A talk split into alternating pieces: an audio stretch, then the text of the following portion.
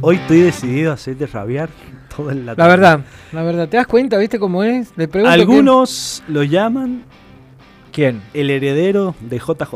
Ah, sí. De JJ. Ya se calzó la 10, parece que le queda bonita. No se, la saca más. agarrando- No, no creo que se la saque por un muy buen tiempo. Ajá. Estamos con. ¿Cómo te gusta meterte ahí en el medio Sí, de los jugadores? Sí, eh? sí, cómo me gusta. Eh, estamos con Nicolás Barrera. Nico, ¿cómo estás? Te habla Germán Rosales, Sergio Caballero para cuarto tiempo en Radio Colón. Hola, Nico. Hola Germán, ¿cómo andamos? ¿Todo bien? Todo bien, todo bien. Bueno. Mira. eh, ¿Dónde estás, Nico?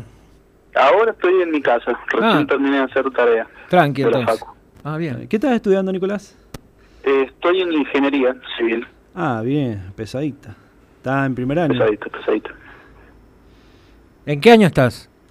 Eh, el primero, estoy entrando recién. Ah, bien, bueno. No Sí. pasa nada, te falta un montón todavía. falta. Vos tranqui, Sí, dale me voy ahí. Está- adaptando, me voy adaptando de a poco. Estás en una materia que tenés que dibuj- dibujar a mano alzada, ¿puede ser? Sí, sí, sí, hay que tener pulso. Claro, sí. Yo me acuerdo, te- tengo amigos que son ingenieros y, y en esa época, cuando teníamos 19 años, eh, andaban rabiando con esa materia. Eh, bueno, Nico, mira, te presentamos como el heredero de JJ Dubos. Eh, ¿te, gusta, ¿Te gusta ese título o es mucha presión?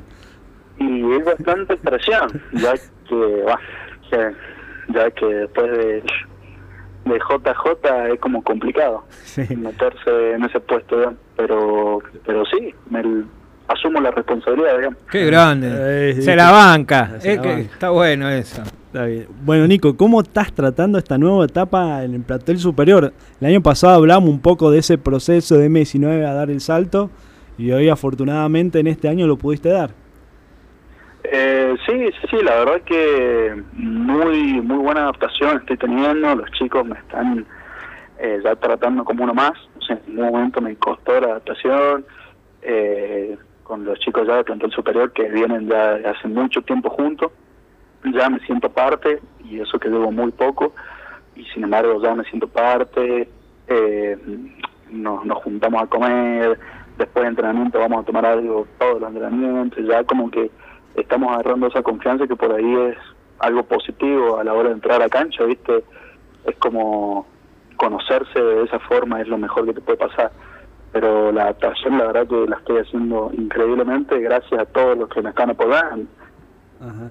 Nico, ¿ya te han puesto un apodo ahí? Porque si lo primero que hacen el grupo de referentes es designarte un apodo. Eh, claro. Y mira, me han puesto mudo, como Mudo. para que te des una idea. Ajá, bien. Eh, porque, bueno, justamente soy como medio callado para hablar. Ajá. Eh, y a la hora de jugar me cuesta un poco arrancar y más que tengo la particularidad de ser tímido, bueno, por ahí en, en grupos nuevos más todavía.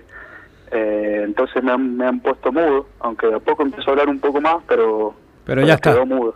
Ya, ya, ya fuiste, ya quedaste así. Y en, Pero- lo, en lo gas te tenés al Santi Jara y al Juan Pi Calderón. Me imagino que ellos te van llevando también. Sí, sí, sí, con él en realidad son los que más, digamos, más parte me siento por la diferencia de edad, ¿viste? Como que somos de la misma generación, entonces eh, es, es como los que más cómodo estoy y puedo, puedo tener más comunicación o por ahí si me siento incómodo en algo o por ahí si tengo que preguntar algo, por ahí son los primeros a los que les consulto, digamos. Ajá. ¿Y el Capi? No, y Ale es un crack, sinceramente. en todo momento se portó conmigo en todo. Que a ver si alguna vez falta entrenamiento, me, ahí es el primero que está preguntándome que qué pasó, que por qué no, que si tengo problemas con esto, con aquello. Eh, un crack, sinceramente. Capitán, digamos, clavado, no, no, sin ninguna duda, con todas las letras. Eh, Nico, ¿qué, ¿qué espejos tenés en el rugby?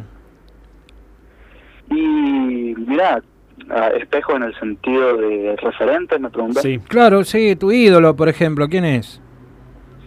Y mirá, tengo ídolos que en realidad son del club, no tienen nada que ver con mi posición, pero pero tengo ídolos desde el Quique, que Quique Usín, que es el que me entrena desde que tengo tres años, y hasta Juan Manuel Maki, que por suerte puedo estar jugando con él y, y tuve esa posibilidad de verlo desde que soy muy chico, verlo jugar y hoy en día puedo estar compartiendo la cancha con él.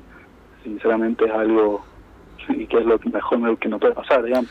¿Sabes por qué? hablar de, de Juan José, de vos. Claro. Eh, eso sí, ya en cuanto a posición, es como algo máximo que tengo arriba, digamos. ¿Sabes por qué te pregunto? Porque hay mucha gente que no es del rugby y nos está escuchando y está bueno que dentro del rugby hay muchas historias así que los espejos, los ídolos, los referentes siempre están en el mismo club o están en la provincia. Es muy raro que haya eh, un jugador que mire o un jugador de otras latitudes, ¿no? Por lo menos en la formación. Por eso es importante, digo, que, que ustedes cuenten este tipo de, de historias, de referencias y, que afianzan los valores que tiene el deporte, por cierto, ¿no? Claro, claro, por ahí a mí me gusta irme mucho más, o sea, si bien tengo ídolos en tanto en los Pumas como en el rugby internacional, que vos decís, bueno, es a lo que uno trata de imitar, eh, por ahí me gusta más eh, idolatrar, sí, entre comillas, a gente cercana, que te puede dar consejos, que te puede que te puede ver y que te puede decir, te puede corregir en algo que saben, o puedes tomarlo como experiencia, ¿me entiendes? Entonces, algo así me, gusta tomarlo como ídolos de esa forma. No, tal cual, tal cual, está bueno eso. Este, ¿Y, y, qué te dejan? Digo, siempre son lo que vos ves dentro de la cancha eh, o te dejan mucho más afuera. ¿Cómo es esa otra parte fuera de, del partido? con, ¿Con estos referentes o con los entrenadores o con los compañeros ahora de equipo, no? No, y bueno, lo que te decía hace un rato, por ahí fuera de la cancha es como un grupo bastante unido, que por ahí eso está muy bueno, que, como te decía, poder compartir cosas más allá de los entrenamientos y en un partido, por ahí es, es algo importante que te termina forzando a, digamos, a unirte como equipo, que es tanto dentro de la cancha como fuera de la cancha y tanto dentro del club como fuera del club. Y sin embargo eso es algo fundamental que en este grupo lo veo bastante, bastante adaptado, digamos, como que eh, es muy bueno, es muy fuerte, entonces eh, me gusta que me hayan adaptado de esa forma y como lo estoy viviendo, sinceramente está muy bueno, me siento muy cómodo, me cago de risa, y, la paso bien. Inevitablemente la paso bien y te da gusto entrenar con, con compañeros así, sinceramente. Bueno, está bien, Nico. Bueno, Nico, vamos a pasar a las preguntas que hemos dejado acá y que amigos tuyos y conocidos también se han animado a hacerte algunos tips. La verdad, han sido piadosos con vos, así que eso, eso habla bien. Quiere decir que lo quieren. sí. sí. O todavía no lo conocen lo suficiente. O todavía, claro, todavía no tienen la confianza suficiente. A ver. Eh, la primera, ¿en qué se siente enfrentarse a tan buenos jugadores como Apertura, en el caso de Stani, Fran Perillo, Tato Camacho? Y es como un desafío, en realidad es como tener la vara muy alta, ¿sí? Y por ahí mm, eso está bueno. Está bueno tener ese tipo de competencia porque mm, por ahí cuando está muy fácil, o a ver, no digo que haya ningún, ninguna situación fácil, pero por ahí está bueno tener esa competencia para poder evaluarte, autoevaluarte, sí, ver ver qué es lo que eh, lo que se hace a nivel profesional o que se hace a este nivel, eh, que en realidad eh, la diferencia está en los detalles y cosas mínimas que por ahí uno que viene del rugby juvenil eh, capaz que pasa más por otro lado del juego y acá ya es como muy específico de todas las situaciones, entonces tener que esos aperturas tan experimentados o por ahí muy habilidosos te dan ese plus, digamos, de tener todas las luces prendidas en todo momento y sabes que está dando el 100% en todo momento dentro de la cancha, entonces está bueno tener la vara alta en ese sentido. Eh, la verdad que es bueno y lo veo como algo positivo. Bien, perfecto, Nico. Eh, ¿Fue difícil el primer contacto en primera? Eh, no lo noté complicado, no lo noté. A ver, pensé que iba a ser más complicado en realidad. Pensé que iba a ser un salto muy grande, pero en realidad no noté mucho la diferencia ni física ni, ni en cuanto a tácticamente.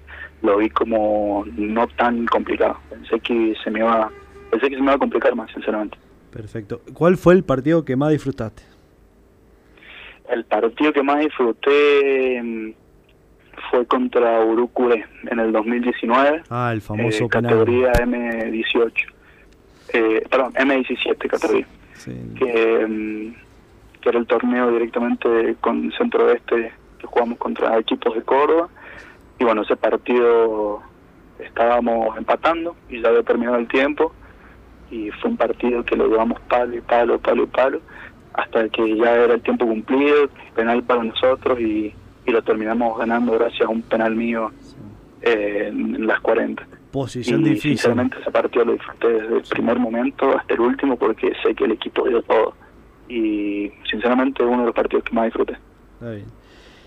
Se disfruta más cuando el equipo da todo, cuando vos entregás todo y, y, dijiste, bueno, es la última gota, o cuando vos decís, bueno, hoy estuve flojo, pero el equipo dio todo y lo disfruté al partido igual. ¿Cómo es eso?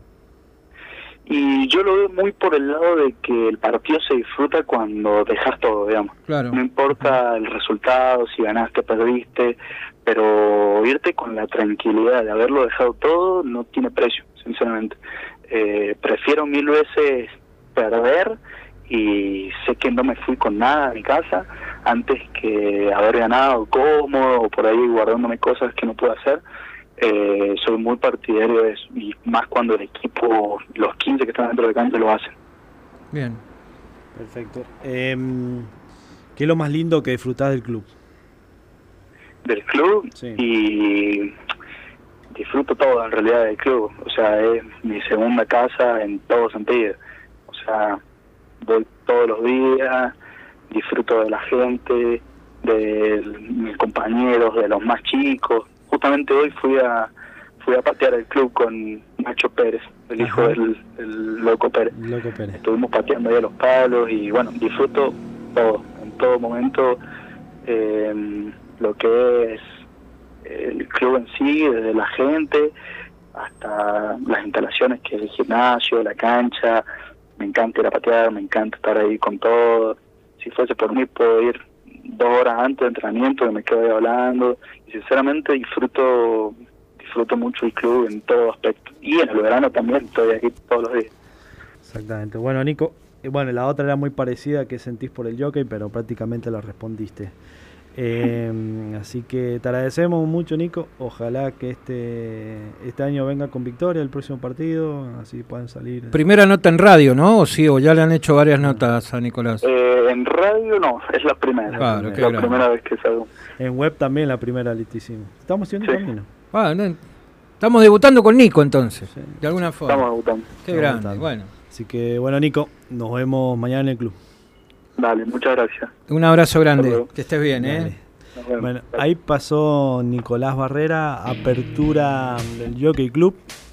Le dicen mudo. Sí, nos acabamos de primicia.